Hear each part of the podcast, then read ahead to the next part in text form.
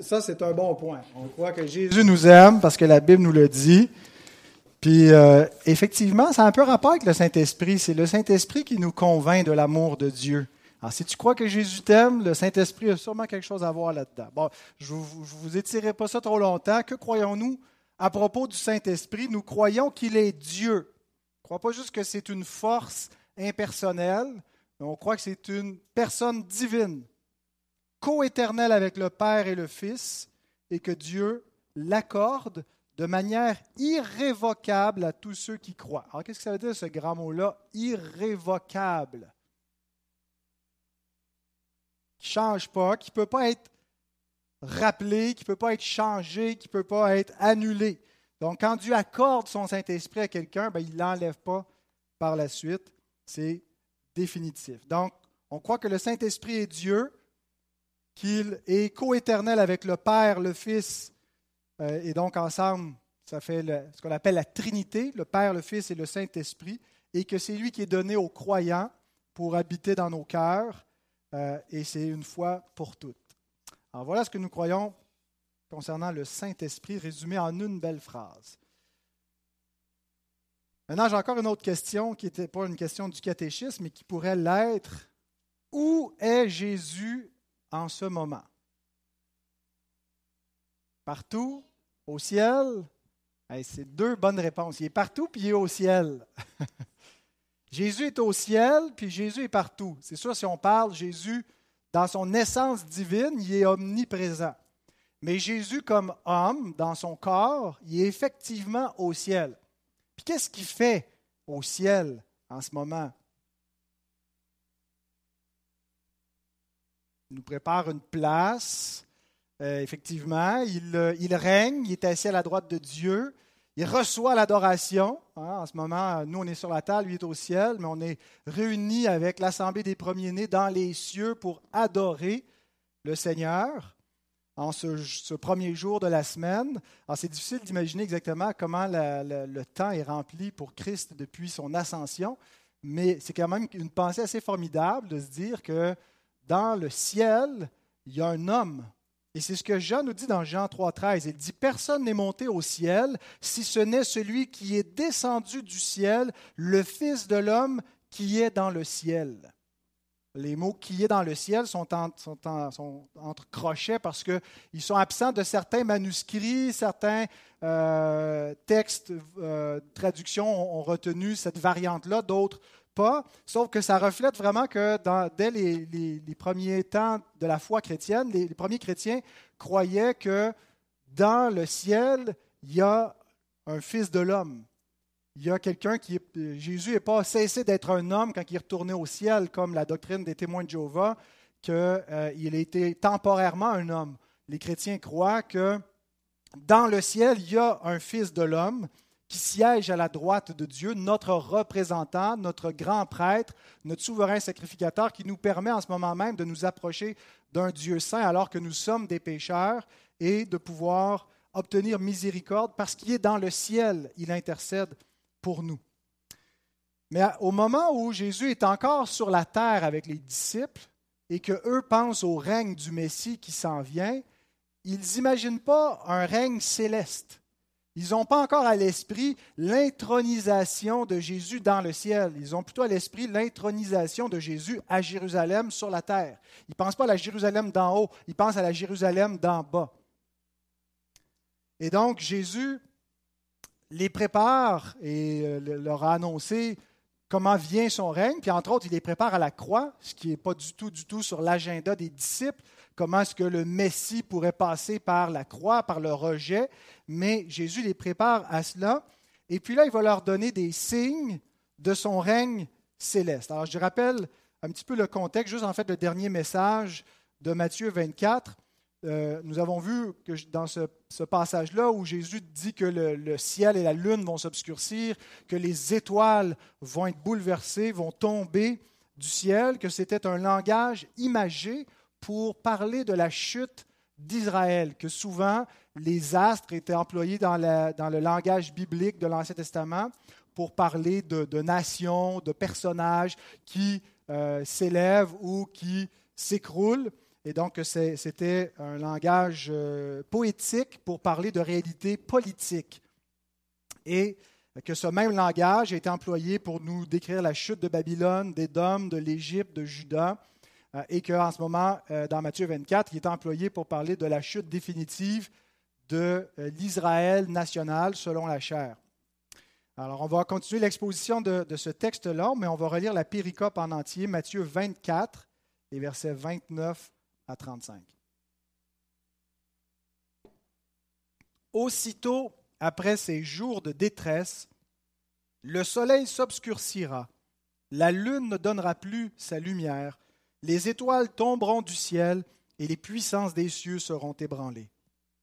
Alors le signe du Fils de l'homme paraîtra dans le ciel, toutes les tribus de la terre se lamenteront, et elles verront le Fils de l'homme venant sur les nuées du ciel avec puissance et une grande gloire. Il enverra ses anges avec la trompette retentissante, et ils rassembleront ses élus des quatre vents, d'une extrémité des cieux à l'autre. Instruisez-vous par une comparaison tirée du figuier. Dès que ses branches deviennent tendres et que les feuilles poussent, vous savez que l'été est proche. De même, quand vous verrez toutes ces choses, Sachez que le Fils de l'homme est proche à la porte. Je vous le dis en vérité, cette génération ne passera point que tout cela n'arrive. Le ciel et la terre passeront, mais mes paroles ne passeront point. Prions. Notre Seigneur, c'est un privilège de faire partie de ce peuple qui s'assemble sur toute la terre en différents lieux et s'assemble avec les premiers-nés dans le ciel et les anges de ta gloire autour du trône céleste de Jésus-Christ, le roi des rois, le Seigneur des seigneurs, qui siège souverainement au-dessus de toute la création, de tout l'univers. Tout a été placé sous les pieds du Messie à l'exception de Dieu même qui lui a soumis toutes ces choses.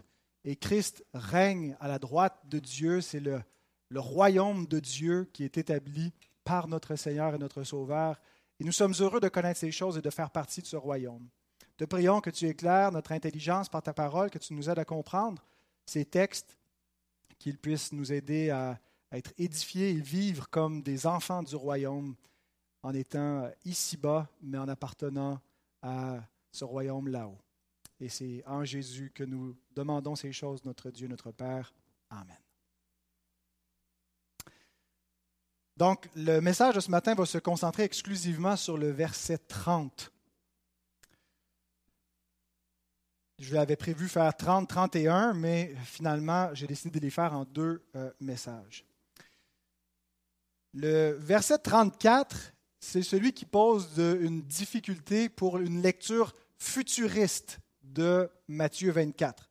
Je vous le dis en vérité, cette génération ne passera point que tout cela n'arrive. Alors ça, c'est un petit peu difficile si on se dit que Jésus parlait de quelque chose qui était très lointain, voire des milliers d'années plus loin. Euh, comment est-ce qu'on réconcilie avec cette génération ne passera point que tout cela n'arrive? Il y a différentes explications, comment on, va découper le, discours de Matthieu 24 pour dire, bon, ça, ça va arriver, euh, mais ça, ça n'arrivera pas.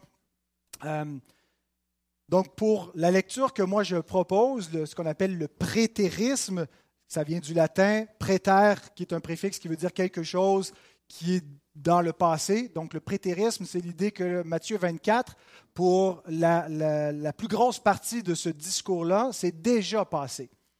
Futur au moment où Jésus le dit, ce n'était pas encore arrivé, mais ce n'était pas très lointain, c'était avant que cette génération ne passe. Donc, euh, pour nous, le verset 34 est un verset clé. Pour nous, pour ceux qui tiennent cette position-là, c'est peut-être pas celle qui, vous convainc. Euh, mais par contre, le prétérisme a un petit peu plus de fil à retordre avec versets 30 et 31. Parce que là, il semble ici que ça nous parle du retour de Christ, ça nous parle de son avènement dans la gloire, euh, lorsqu'il va venir sur les nuées. Et puis là, on se dit, ben là, comment, comment est-ce qu'on peut réconcilier ça avec une vision que tout ce que Jésus nous dit dans ce discours-là est déjà passé? Euh, ben D'abord, euh, peut-être parce qu'on est porté à interpréter un peu trop littéralement et de ne pas euh, laisser les figures de style qui sont employées être éclairées par les, mêmes métaphores que, l'Ancien Testament, comme on a vu dans le verset 29. L'idée de la chute des astres, ce n'était pas quelque chose de littéral, mais c'était une, image, une façon de parler pour annoncer des bouleversements majeurs. Alors parfois, une lecture trop littéraliste fait que euh, ben, on s'imagine euh, vraiment euh, que, ce que Jésus voulait dire ici, c'est qu'on allait voir apparaître Jésus qui marche sur les nuages dans le ciel, comme ça sera le cas lorsqu'il va revenir, et qu'on ne peut pas faire une autre lecture que celle-là littérale du verset 30 et 31. Mais il y a aussi peut-être qu'on est, on est un peu trompé par la traduction. J'ai fait exprès de garder la traduction de Louis II, bien que euh, j'ai euh, quelques, petites, euh, quelques petits changements que, que, je, je, proposerai à cette traduction-là, parce qu'il y aurait une autre façon de traduire les mots grecs qui sont employés, qui respectent tout à fait le, texte original et qui ne nous met pas sur une fausse piste d'une lecture futuriste qui nous aide, je pense, un peu plus à interpréter. Je vous propose la traduction suivante, qui est assez proche de la, seconde, mais quelques petits changements qui, changent tout finalement. Euh, les versets 30 et 31, si on les relit. Alors le signe du Fils de l'homme dans le ciel paraîtra. C'est le, Fils, que le, signe que le Fils de l'homme est dans le ciel. Et ce n'est pas qu'il va apparaître un signe dans le ciel, mais c'est le fait que le Fils de l'homme est dans le ciel il va y avoir un signe qui va paraître pour euh, confirmer cet événement-là dans le ciel. Toutes les tribus du pays se lamenteront. Donc le mot, je vais, y venir, mais ce n'est pas les tribus de la terre entière, mais de Juda, d'Israël. De, et elles verront le Fils de l'homme venant sur les nuées du ciel avec puissance et une grande gloire. Il enverra ses messagers. Le mot angelos veut dire messager, est employé souvent pour parler des, messagers. Jean-Baptiste, qui est le messager, c'est pas traduit comme l'ange, euh, mais donc un, ange est un messager, mais un messager pas nécessairement un ange. Euh, alors, je ne pense pas ici que c'est l'envoi d'anges pour aller à la fin du monde chercher les élus, mais c'est plutôt l'envoi de messagers pour réunir les élus en un seul corps, c'est les prédicateurs. Euh, avec la trompette retentissante, ils rassembleront ces élus des quatre vents d'une extrémité des cieux à l'autre. Alors, dans ces deux versets, c'est une description imagée de deux, événements euh, qui servent de signe. Le premier, c'est le jugement messianique sur Israël, et ça va faire l'objet du message d'aujourd'hui. Et le deuxième, c'est le rassemblement du peuple messianique, qui va faire l'objet du message de la semaine prochaine. Donc, verset 30 nous décrit le jugement messianique sur Israël, et verset 31 le rassemblement du peuple messianique. Alors ces deux événements qui servent de signe sont un événement de jugement, de rassemblement, et qui révèlent, qui annoncent que le Messie règne, qui est assis à la droite de Dieu, qu'il établit son royaume. Alors pour aujourd'hui, euh, on va diviser la présentation du verset 30 en, en trois points. D'abord, le signe du Fils de l'homme dans le ciel. Deuxièmement, les lamentations des tribus sur la terre. Et troisièmement, la venue du Fils de l'homme sur les nuées. Une des, ce qui m'apparaît une erreur du dispensationalisme, c'est de séparer la croix de Christ du règne de Christ d'un intervalle de milliers d'années.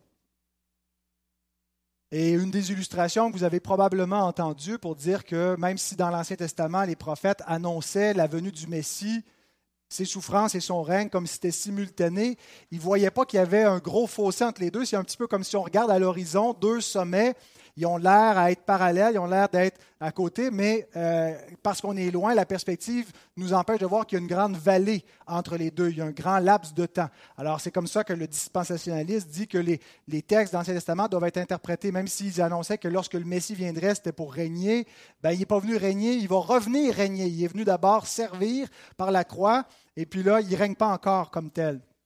Bien, euh, en réalité, le Messie est bienvenu pour régner, même s'il dit qu'il n'est pas venu pour euh, prendre la vie, pour, dominer sur les hommes et pour donner sa vie en rançon. Euh, il est venu pour régner lors de sa première venue, sauf que son règne passait par la croix. Il devait, avant de s'asseoir sur le trône de David, passer par la croix du calvaire. Et il n'y a pas un laps de milliers d'années entre le trône et la croix, mais de quelques jours. Philippiens 2, 8 à 11. Il s'est humilié lui-même, se rendant obéissant jusqu'à la mort, même jusqu'à la mort de la croix. C'est pourquoi aussi Dieu l'a souverainement élevé il lui a donné le nom qui est au-dessus de tout nom, afin qu'au nom de Jésus, tout genou fléchisse dans les cieux, sur la terre et sous la terre, et que toute langue confesse que Jésus-Christ est Seigneur, à la gloire de Dieu le Père. Est-ce que vous croyez que nous adorons un Sauveur qui est le roi des rois, le Seigneur des seigneurs, qui siège en ce moment à la droite de Dieu, qui règne, qui a reçu tout, pouvoir, toute autorité sur la terre et dans le ciel? Est-ce que vous croyez que Christ est le, Messie qui a accompli ce règne-là? Nous ne voyons pas encore, nous ne voyons pas encore toute langue qui confesse, tout genou qui fléchit, nous ne voyons pas encore que tout lui est soumis, mais tout lui est soumis. Il est le roi. Il a été fait Seigneur, il a été déclaré Seigneur par sa résurrection entre les morts, il est monté au ciel, il est à la droite de Dieu. Il a reçu le règne et l'autorité qui lui avaient été promis. Donc, Paul ne nous, présente pas ces choses comme futures, mais après descendu au plus bas jusqu'à la croix, il a été élevé. C'est quelque chose qui est fait, c'est un aoriste, c'est au passé. C'est au présent dans le sens où il règne, mais le moment d'intronisation a eu lieu. Lorsque l'apôtre Pierre nous parle des prophètes qui annonçaient le règne de Christ, euh, qui les souffrances de Christ, eh bien, euh, il le voit comme quelque chose de déjà accompli. 1 Pierre 1, 11, il voulait, les prophètes, sonder l'époque et les circonstances marquées par l'Esprit de Christ qui était en eux et qui attestait d'avance les souffrances de Christ et la gloire dont elles seraient suivies. Les souffrances de Christ ont été suivies de la gloire, la gloire de la résurrection, la gloire de l'ascension, la gloire de l'intronisation. Il est sur le trône et de son règne. Alors maintenant, si on revient à Matthieu 24 pour euh, euh, relier tout cela, ce signe, le, règne de Christ, son règne messianique avec la question des disciples, euh, les disciples ont demandé au verset 3 un signe. Et c'est là que Jésus leur annonce un signe. Relisons la question des disciples. Matthieu 24, verset 3. Dis-nous quand cela arrivera-t-il et quel sera le signe de ton avènement et de la fin du monde?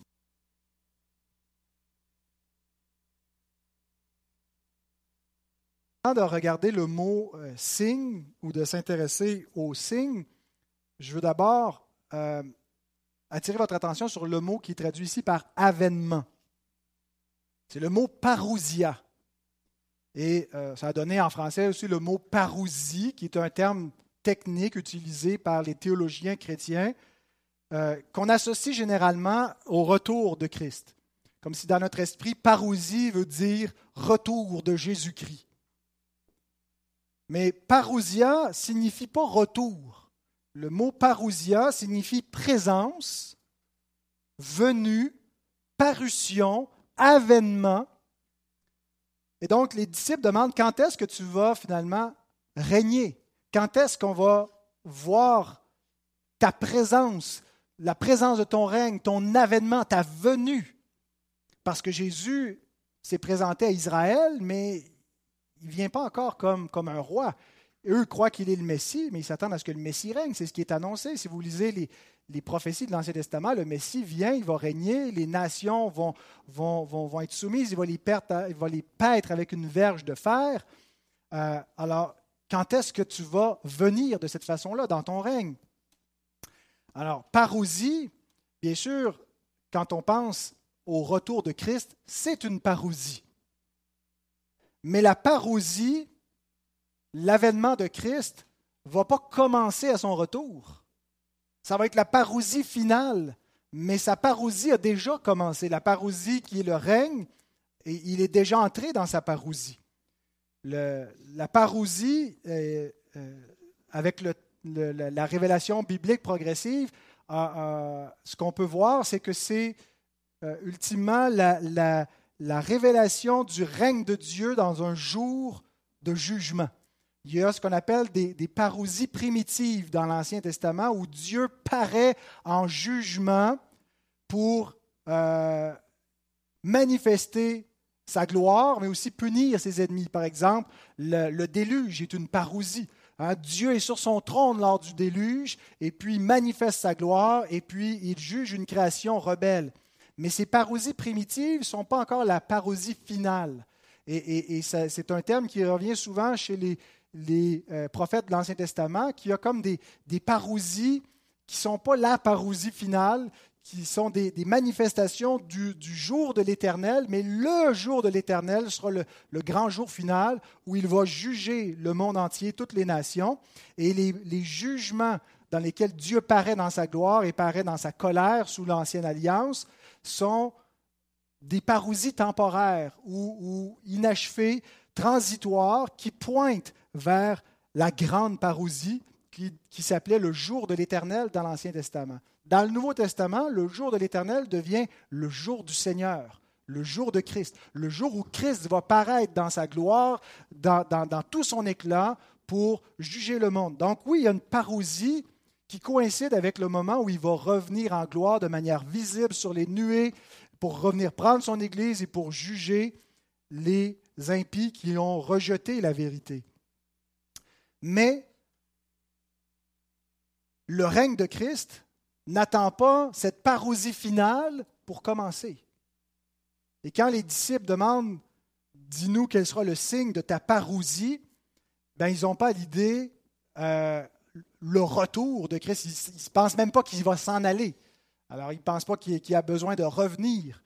Euh, et donc, le règne en question euh, est déjà commencé. La parousie finale ne sera pas le début de la parousie de Christ, si vous voulez.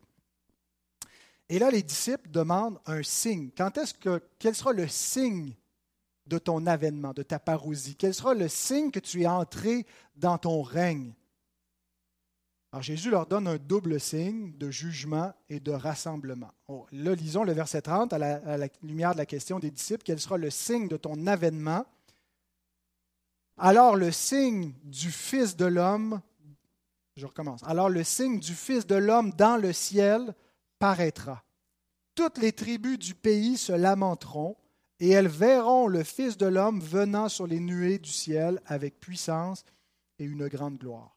Alors qu'est-ce que ce signe? Certains pères d'Église avaient euh, interprété que ce serait la croix qui paraîtrait dans le ciel. Je pense même Origène avant euh, l'empereur Constantin, parce que Constantin aurait vu le signe d'une croix dans le ciel. Il lui aurait été dit, il aurait entendu, par ce signe tu vaincras. Puis c'est le premier empereur qui est devenu chrétien. Puis là, c'est vraiment un, point tournant dans l'histoire du, christianisme. Et certains interprètent ça comme l'avancement du, du, règne de Christ qui règne sur les nations lorsque l'Empire romain se convertit à la foi chrétienne. Je ne pense pas que c'était une croix dans le ciel, le signe. D'autres croient que c'est sa propre apparition qui va se faire dans le ciel et que ça va être le signe de, son règne. Mais si euh, il apparaît dans le ciel, ben, euh, il n'y a, plus besoin d'un signe de, sa parousie, c'est, sa parousie elle-même. Pourquoi est-ce qu'il aurait besoin d'un signe pour montrer qu'il va paraître s'il paraît?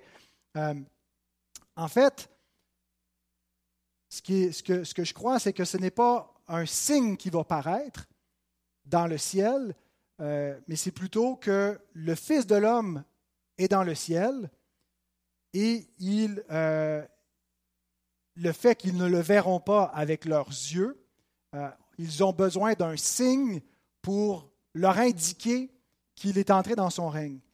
Un signe, ça fait quoi? Ça signale quelque chose. Le but d'un signe, c'est de nous signaler, de nous indiquer quelque chose. Qu'est-ce que le, le signe va indiquer? Que le Fils de l'homme, dans le ciel, est entré dans son règne. C'est ça la parousie. Le Fils de l'homme, le Fils de David, le Messie promis, qui vient en s'abaissant, qui vient pour souffrir, qui vient, qui va être rejeté, quel sera le signe qui est entré dans sa gloire? Alors le but du signe, c'est de nous signaler, de nous indiquer, de nous manifester que le Messie règne. Mais il ne va pas régner sur la terre, il va régner du ciel. Alors, le signe du Fils de l'homme dans le ciel. Ce n'est pas le signe qui est dans le ciel, mais c'est le Fils de l'homme dans le ciel. Le Fils de l'homme dans le ciel aura un signe pour manifester sur la terre qui est dans le ciel. Et ce signe, c'est d'abord un signe de jugement. En fait, il y a un, double, un double signe, un, jugement et une grâce. Comme c'est souvent le cas dans les, avènements de Dieu, euh, comme j'ai donné l'exemple de la, parousie primitive de, du déluge, bien, il y a un jugement pour la nation, il y a un salut pour les croyants. Ils sont dans l'arche. Euh, la, sortie de l'Égypte, qui est une, parousie euh, où Dieu manifeste son jugement sur l'Égypte et sur ses dieux et délivre en grâce Israël, son peuple. Bien, ici, à l'avènement du Fils de Dieu dans le ciel, il y a un jugement sur ses ennemis qui l'ont rejeté, qui l'ont crucifié, et il y a un rassemblement dans la gloire de ses élus qui ont cru en lui. Alors, Concentrons-nous d'abord sur le, premier élément du signe, le jugement sur Israël, et qui vient avec une lamentation. Deuxième point, les lamentations des tribus sur la terre. Il faut d'abord se demander euh, euh, concernant l'identité de ces tribus. Qui sont, quelles sont ces tribus-là? Est-ce que c'est toutes les, les tribus, tous les peuples tribaux qui peuvent exister, qu'on les, on, identifie toute l'humanité par le mot tribu pour dire jusqu'à la moindre organisation sociale euh, qui existe sur la terre. Donc, la moindre tribu, il va y avoir des lamentations. Euh, ou est-ce que c'est plutôt, si on regarde le, le, prochain, on a deux façons de traduire. Est-ce que c'est toutes les tribus de la terre qui vont se lamenter ou toutes les tribus du pays se lamenteront? Le mot, donc moi je, crois vraiment que c'est toutes les tribus du pays, que c'était la, terre d'Israël et non pas la terre entière. Euh, d'abord, ce n'est pas le mot cosmos qui est employé, ce n'est pas toutes les tribus du monde, toutes les tribus du cosmos, mais c'est toutes les tribus du mot gay qui euh, est souvent la, racine qu'on utilise pour euh, géo, géographie. et donc qui peut être traduit par la terre, mais une terre, un pays, une région, euh, les habitants de cette région. Alors, comment est-ce qu'on peut euh, euh, savoir que c'est bien une région spécifique qui était prévue, la terre d'Israël, le pays d'Israël et non pas la terre entière? Bien, il y a le contexte immédiat. Depuis le début de ce discours-là, Jésus nous parle de tribulations, de bouleversements qui vont se passer dans ce pays-là, dans cette terre-là, nous annonce la chute de Jérusalem, la destruction du temple, de la colère contre ce peuple, cette nation. Dans le chapitre 23, euh, le discours qui a précédé, Jésus a, fait des imprécations. Malheur, malheur, malheur, scribes et pharisiens, mais ceux qui les, suivent. Donc Jésus appelle le jugement de Dieu en procès contre cette nation-là. La colère dans le temple qui annonçait aussi la colère de Dieu sur, sur cette maison. Le figuier maudit qui est la, malédiction du Messie sur Israël qui n'a pas porté le, fruit attendu. Alors tout ça sont des indications. Je pense qu'il faut comprendre le mot terre ici comme étant restreint à la terre d'Israël et aux tribus d'Israël. Et aussi à cause de l'emploi du mot ailleurs, euh, Sam Storms note ce qui suit. Il dit le mot traduit par tribu, filet, lorsqu'il est utilisé dans le Nouveau Testament, se réfère habituellement aux tribus d'Israël de l'Ancien Testament.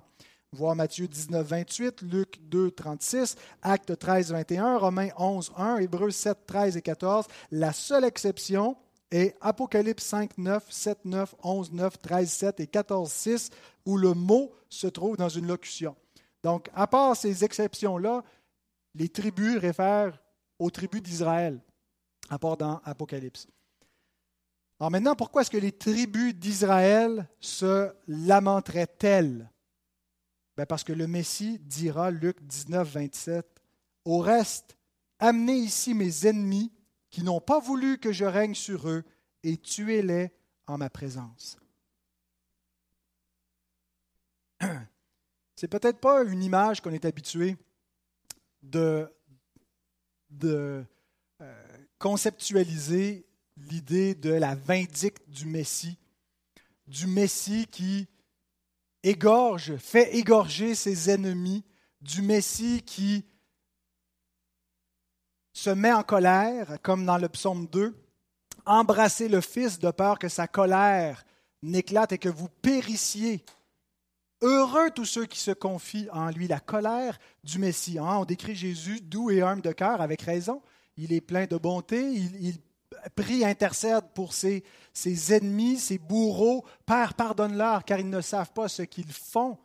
Mais en même temps, on ne doit pas exclure dans notre vision de Jésus, on ne doit pas faire une espèce de Jésus qui, euh, qui, exclut toute idée d'un jugement, d'une vindicte, d'un procès qu'il fait contre ses ennemis pour les, les juger et les châtier. Et donc, les tribus d'Israël vont se lamenter parce que le Seigneur, lorsqu'il va entrer dans son règne, va juger cette nation et il va la donner en exemple pour tous les peuples de la terre, pour tous ceux qui ne veulent pas de son règne, tous ceux qui n'ont pas voulu qu'il règne sur eux vont périr par la parole du Messie lui-même.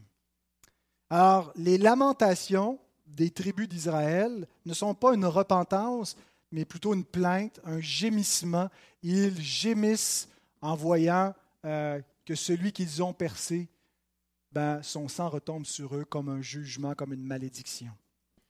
Les jours de détresse que Jésus a décrits à partir du verset 15 jusqu'au verset 26 sont pas simplement un événement historique qui est arrivé comme ça, euh, qu'on peut expliquer par la rébellion des Juifs, et on peut lire les récits de Flavius Joseph qui nous explique comment les événements se sont produits, qu'il y a eu euh, de l'agitation parmi les Juifs et les Zélotes, et puis euh, il, y a eu des confrontations avec les païens, puis il y a eu une escalade des violences, puis ça a engendré une guerre avec les Romains. On peut le comprendre d'un point de vue euh, historique, puis voir comment les choses sont arrivées, mais il faut voir ces, jours de lamentation comme la vindicte, comme le jugement, comme la vengeance du Messie rejeté. Pas simplement comme un événement fortuit qui est arrivé, mais comme la colère de l'agneau contre ce peuple. Et quand Jésus dit dans Luc 21, 23 qu'il y aura beaucoup de colère contre ce peuple, ben cette colère, c'est aussi la colère de l'agneau, devant laquelle les hommes tremblent et se cachent.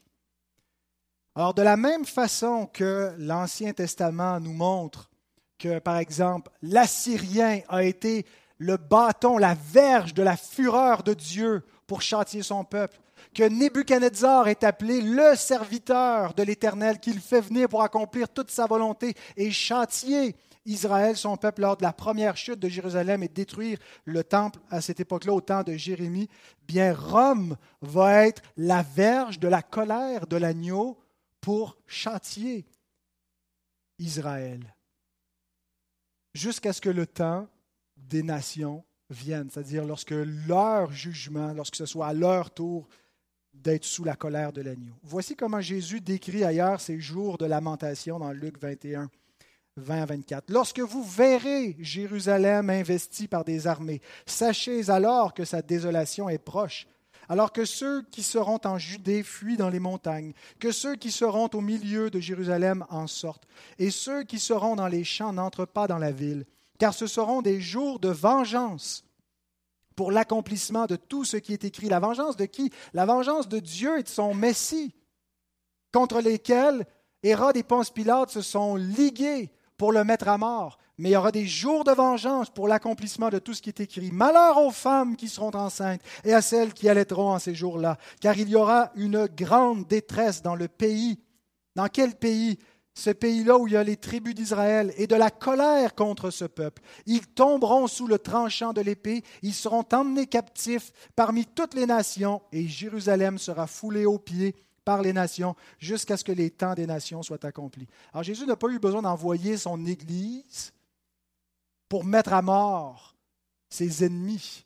L'Église, les seules armes qu'elle a reçues sont des armes spirituelles. Elle n'a pas le droit de prendre des armes physiques pour faire la guerre. Elle fait une guerre spirituelle. Mais le Seigneur, dans son, euh, règne souverain dans sa providence, suscité cet adversaire-là, Rome, pour châtier. Et, donc, tout ça s'inscrit aussi dans la, responsabilité humaine, dans la, trame euh, naturelle des événements qui se sont produits, mais c'est l'œuvre du Messie pour ces jours de vengeance et faire retomber tous les, les actes d'impiété, d'injustice, de meurtre qui ont été commis depuis le sang d'Abel jusqu'au sang de Zacharie et certainement le sang du Fils de Dieu qui a été versé. Et Jésus associe les lamentations des tribus d'Israël avec la venue de son règne céleste. Et regardez bien le verset 30, euh, la, connexion qui est faite avec les tribus qui se lamentent et la venue du Fils dans la gloire. Verset 30 à nouveau. Alors le signe du Fils de l'homme dans le ciel paraîtra toutes les tribus du pays se lamenteront, et elles verront le Fils de l'homme venant sur les nuées du ciel avec puissance et une grande gloire. Les tribus se lamentent parce que le Fils de l'homme vient sur les nuées. Cette venue est une venue, est une parousie en jugement. Ce n'est pas le retour de Christ qui est en vue ici. Le retour de Christ va se faire comme une descente du ciel. Ici, on ne voit pas une description où le Fils descend du ciel, mais il avance sur les nuées. Et ça ne correspond pas à son retour, mais à son ascension dans la gloire. Comme le dit Jean Calvin, à mon avis, il faut expliquer cette phrase par l'ascension du Christ, puisque c'est alors qu'il commence son règne, comme nous le voyons dans d'innombrables passages de l'Écriture. Alors ce n'est pas la manifestation finale du règne de Christ sur la terre à son retour, mais c'est l'inauguration de ce règne, le commencement de ce règne, son entrée. Au retour de Christ, il va descendre du ciel, mais ici, il avance sur les nuées. 1 Thessaloniciens 4,16 Car le Seigneur lui-même a un signal donné à la voix d'un archange et au son de la trompette de Dieu descendra du ciel, et les morts en Christ ressusciteront premièrement. Il y a quelque chose, il une similitude entre, le, langage, le, Christ qui, qui avance sur les nuées ou qui descend du ciel, et c'est ce qui fait que quand on lit Matthieu 24, 30, on se dit, ben, ça nous parle de la même chose, c'est le retour de Christ. Mais ce n'est pas la même chose. Ça nous parle plutôt de son ascension dans la gloire. Il est monté au ciel physiquement. Le Christ est entré dans le ciel physiquement. Et c'est ce qu'il annonçait qu'il allait se faire du vivant de cette génération. Alors Jésus annonce son ascension, son intronisation et sa vindication. Ce n'est pas un mot français, il faut dire vindique, mais c'était pour que ça rime. La vengeance prophétisée par Daniel. En fait, Jésus, quand il parle du Fils de l'homme qui avance sur les nuées, c'est une allusion à Daniel 7, 13, 14. Je regardais pendant mes visions nocturnes, et voici sur les nuées des cieux arriva quelqu'un de semblable à un fils de l'homme. Il s'avança vers l'ancien des jours, et on le fit approcher de lui. On lui donna la domination, la gloire et le règne, et tous les peuples, les nations et les hommes de toute langue le servirent. Sa domination est une domination éternelle qui ne passera point, et son règne ne sera jamais détruit.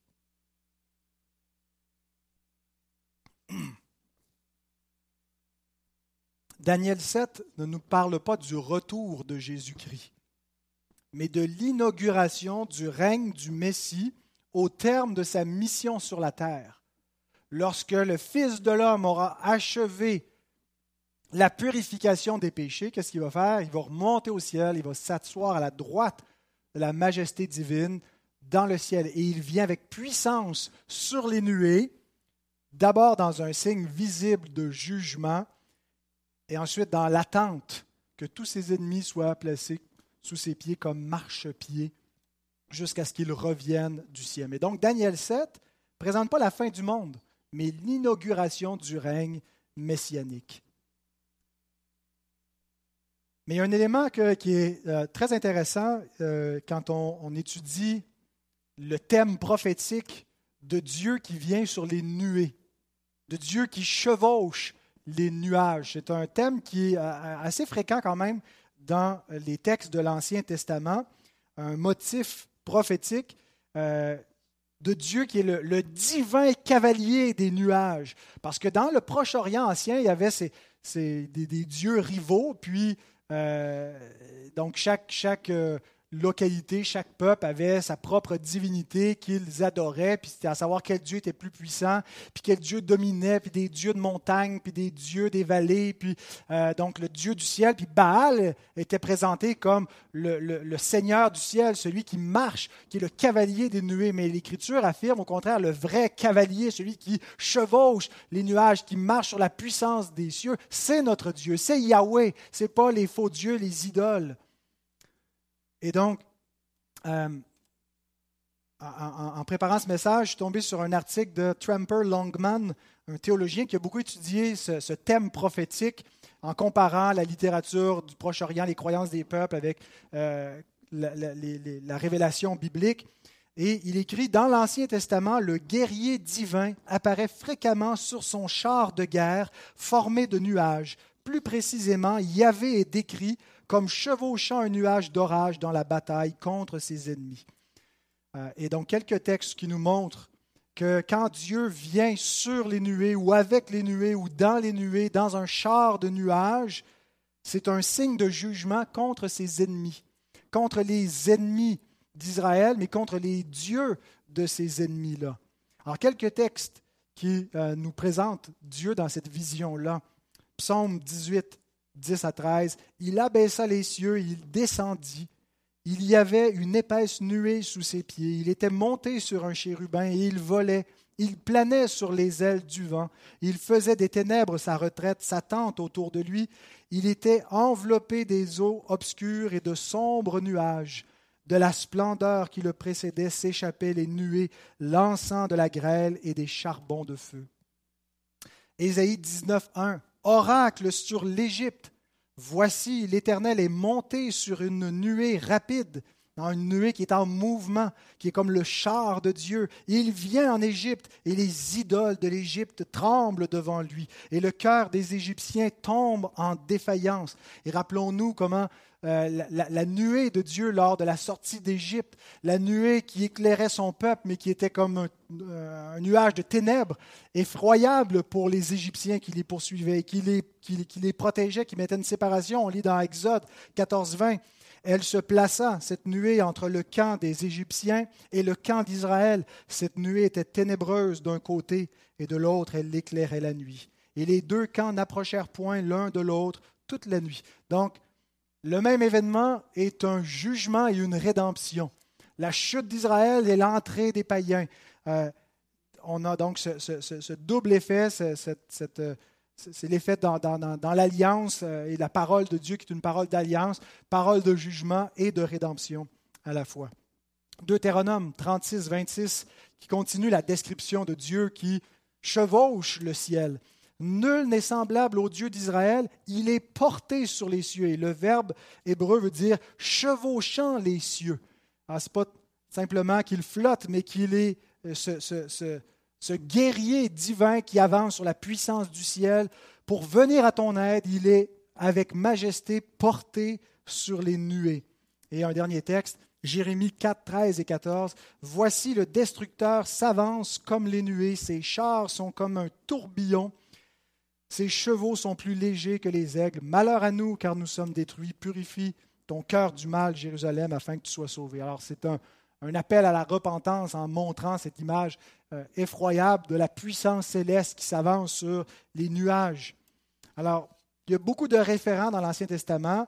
Et, tout ça n'était pas un phénomène visible. On ne voyait pas Dieu dans le ciel apparaître. C'est une image, une métaphore littéraire euh, pour nous décrire que Dieu va amener un jugement, que Dieu va susciter, va élever des, nations ou les abaisser euh, selon, selon son plan. Mais dans Daniel 7, le prophète Daniel a une vision où la puissance sur les nuées est donnée au Messie cette fois. Ce qui est vrai de Yahweh, ce qui était utilisé pour dire c'est pas Baal, c'est pas Moloch, c'est pas les dieux des, nations qui sont les, le, vrai cavalier des, des, nuages et qui vient avec la puissance du ciel, c'est notre Dieu, c'est l'Éternel.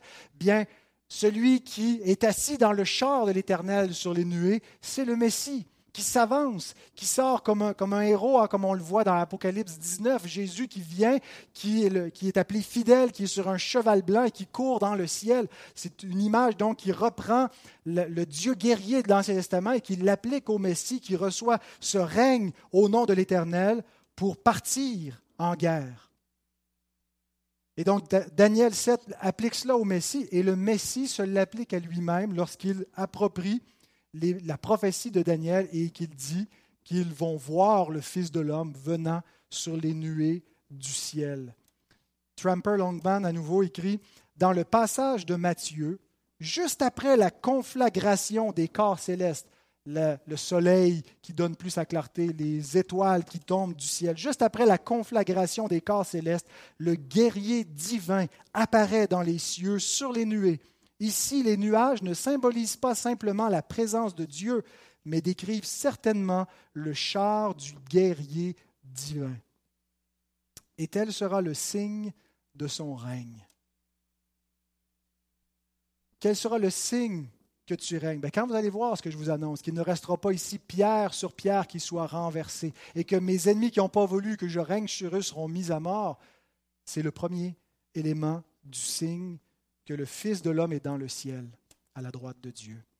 John Gill écrit, Il apparaît non en personne, mais dans la puissance de sa colère et de sa vindicte sur la nation juive, ce qui sera un signe et une preuve complète de sa venue dans le ciel, non pas de sa venue sur terre lors de son retour, mais du fait qu'il a paru, parousi dans le ciel à la droite de Dieu et qu'il règne.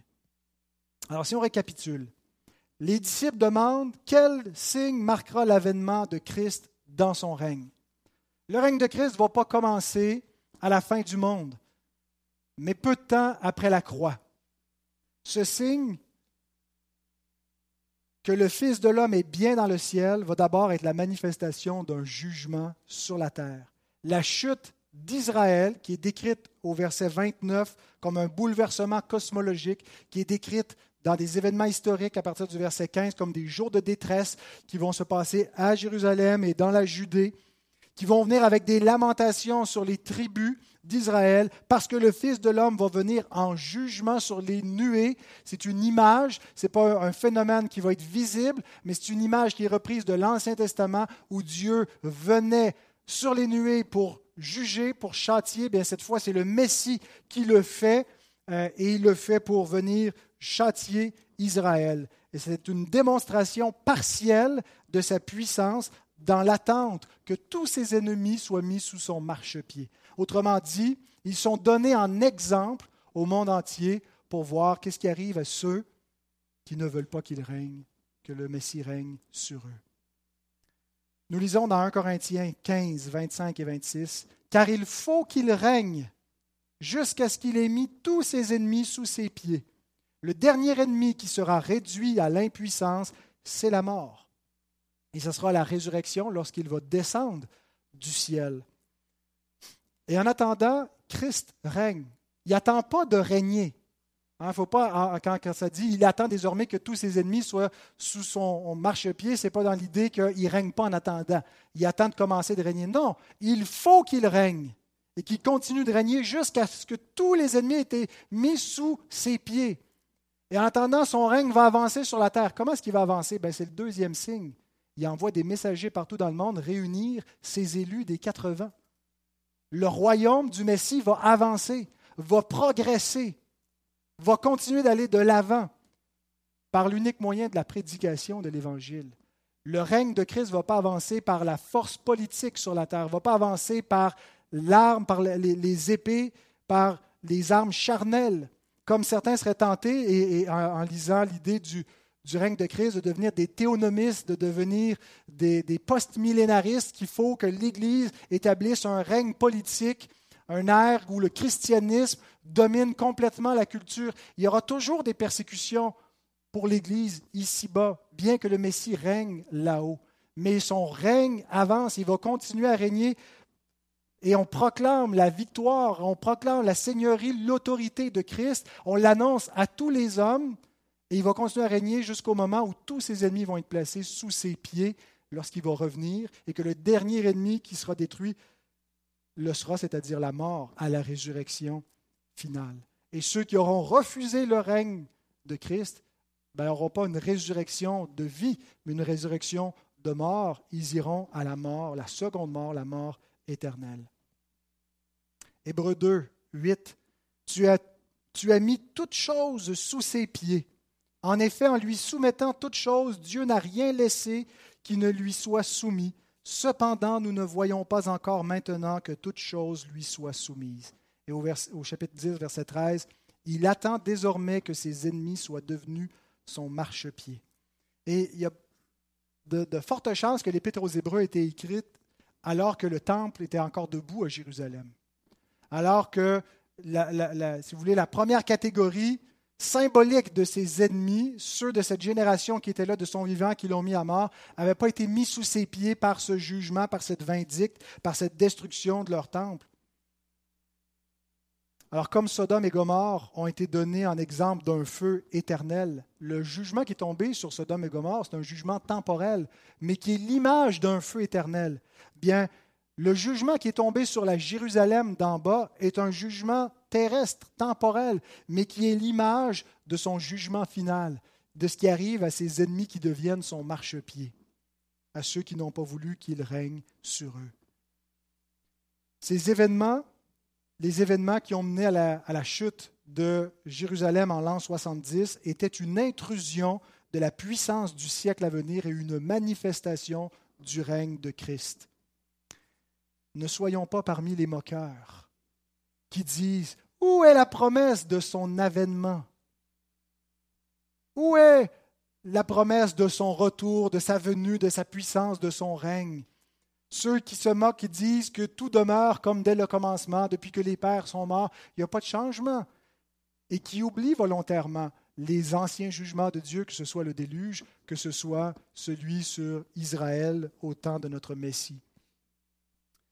Ne soyons pas parmi les incrédules qui n'ont pas pris au sérieux ces avertissements des apôtres et qui ont péri. Lui qui est venu en jugement pour Israël vient bientôt en jugement pour le monde entier. Alors que l'Évangile devait être prêché premièrement aux Juifs, ensuite aux païens, de même le jugement est venu premièrement pour les Juifs, ensuite pour les païens. Et Jean nous dit dans Apocalypse, terminons avec ça, Voici il vient avec les nuées, et tout œil le verra, même ceux qui l'ont percé. Et toutes les tribus de la terre se lamenteront à cause de lui. Oui, Amen, je suis l'alpha et l'oméga, dit le Seigneur Dieu, celui qui est, qui était et qui vient, le Tout-Puissant. Et voyez ici, je pense que Jean applique à l'échelle universelle ce qui était d'abord vrai à l'échelle locale. Les mêmes réalités, sa venue sur les nuées, il est venu non pas en personne, mais en jugement sur les nuées dans euh, les événements qui se sont produits de cette génération-là, mais il va se reproduire à une échelle universelle et tout œil le verra lorsqu'il descendra du ciel à la fin du monde.